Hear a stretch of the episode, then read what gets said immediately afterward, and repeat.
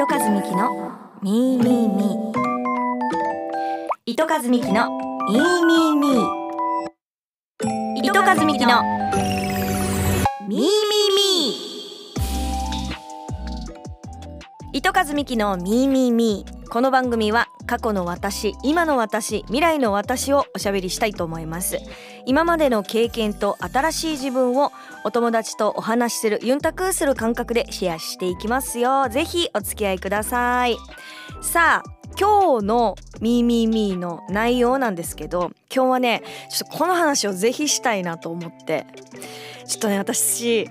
えっ、と2020年に第一子を出産いたしまして。今ね3歳になった娘がいるんですけどまあ言ったらそのちょっと前ぐらいからですね妊娠期を含めますと、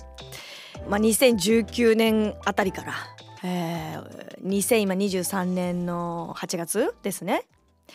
この期間、えー、私ちょっと女を捨てて いたなということに気がつきまして。っていうのをね女を捨てていたというか女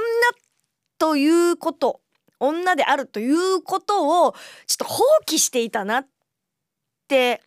反省したんです。なんなら子供をこう授かってね出産をして育児がスタートして正直そんな余裕は1ミリもありませんでした。私にこの3年間プラス10ヶ月。あのね多分器用じゃないっていうのとなんかね母モードと女モードの多分スイッチのオンオフが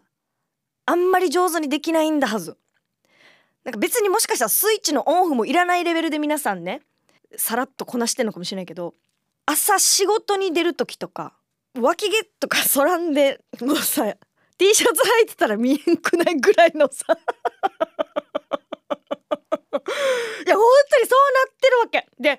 お尻と太ももの付け根のザラザラとか気にしてたのに独身時代とか1ミリも気にならんくなってたわけ。なんかもう逆に笑い話ぐらい。見て超ザラザラしてんだけど黒ずんでるみたいな。でそこに対して重きを置いていないというか別にザラザラだったとしても誰に見せんねんと。私がそれを OK してるのであれば誰かに責められることもなくまあ旦那はどう思ってかしませんけど別にそんなね旦那にベタベタ触られ毎日毎日ケツを こう触れられてるわけでもないので。あのなんかそうそう。っていう感じでもうスルーしてたんですよ完全に。それこそもうねこれ聞いてる男性の方いたら申し訳ないんですけど子供が生まれて一瞬胸は大きくなりましたけど乳首も大きくなったんですよ。だってこれはね娘のご飯なんですよ。私からすると。だからあのなんていうのかな。そういう感覚じゃなくなっていたな。この乳首が大きくなったことも乳首が下がったことも本当にしっかりこうお辞儀するのね こうマジで子供産んで一番のびっくりは乳首のポテンシャルです。こいつここまで行くぐらいものすごい伸びるのね。そして強い。こんなに雑に扱ったことないもんで。私がじゃなくてもう子供からしたらこんなんねお乳が出る場所の一つでしかないから出ないとムキーってなるさ。引っ張るわ噛むわ。もう大変なわけですよ。そういう扱いを受け えっ、ー、と私のねこの2つの チャームポイントはちょっと今お辞儀をしてる状態なんですけどそれもなんかちょっと笑い話にして終わるぐらいの感じだったの。だからまあでも見せるわけじゃないししまえばよくね？みたいな感じ誰にも迷惑かけてるわけじゃないしと思ったけどそれはさすがにねまあ多分今子育てが少し落ち着いてきた。な自分に余裕が出たというかねこの、まあ、ファッションも含めて楽しめるようになってきた幅が広がってきたっていう意味も含めてこう例えばこういう洋服が着たいとかこういう下着が着たいっていう欲求が多分出てきたのよ。ってなった時にこれじゃいかんと。ノースリーブ着たいんだったらそりゃ脇毛は剃らんといけんし黒ずみはね何かしらこうケアしないといけないっていうことに気がつきましてえー、と最近ナイトブラを購入しました遅いですけど。でもねやっぱおっぱいって流れるのね。後ろに。ではこうナイトブラを着用して寝ることによって戻ってきたっていうかさなんかお帰りって気持ちになった。あのなんちゅうのかな。この肋骨からこの胸のカーブが出てきたっていうの。ああ見覚えあるみたいな。久しぶりみたいな感じの気持ちになって嬉しくなったわけ。だからあこういうこと私忘れちゃいかんよって今エンジンがかかってきた感じなのでこのままプスンプスンって終わらないように、えっと、ヨガに通おうと思って、えっと、レッスンを受けます。えー、次回以降その、えーと、レポートもいたしますので、えー、楽しみにしていただきたいとボディメイクですね。なんかこうこの年年齢になるとやっぱり痩せると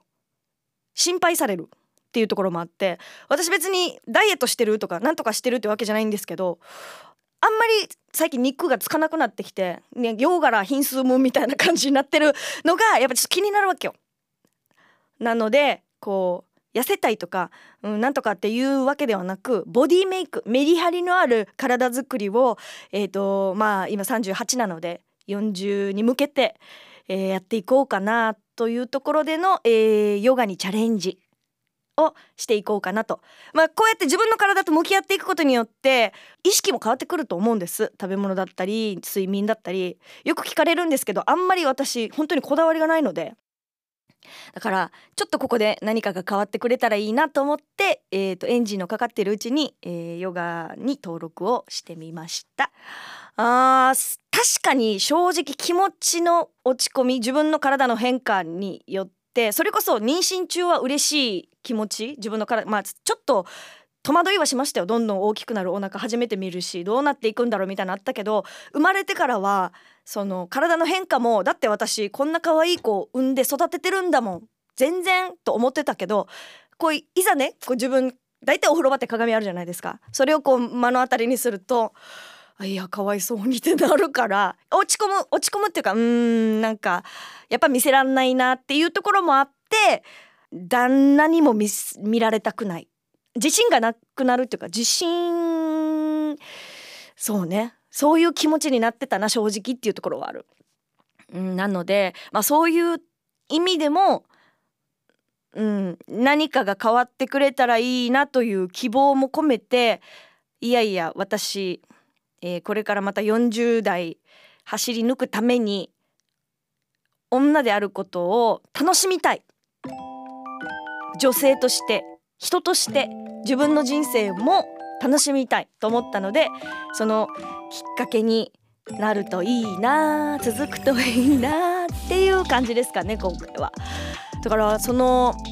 うんスイッチかけっぱなしにしてる方とかやっぱ見るとすごいななんか艶やかなさ方いるじゃないですかお子さんの有無にかかわらずだからそういう方々を見ていると年齢じゃないと。もう本当にこの人の気持ち次第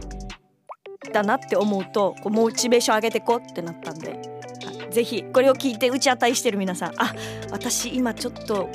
ぐさっときたわっていう方一緒に頑張ろうぜっていう気持ちも込めてね。はい。今回は、えーと、エピソードトークにさせていただきました。あ女であることを放棄してたっていうタイトルにしたんですけど終始なんかおっぱいの話してたなっていうちょっと印象はありますけど。まあこういう会があってもいいかなと思います。ぜひ皆さんのあのご意見もね聞かせていただければ嬉しいかなと思います。さあ今日はこの辺にしましょうかね、えー、最後までお聞きいただきありがとうございました。あ今日も聞いてくれているあなたが過去のあなた今のあなた未来のあなたありのままのあなたを好きでいられますように。糸数美希のミーミーミー。また次回です。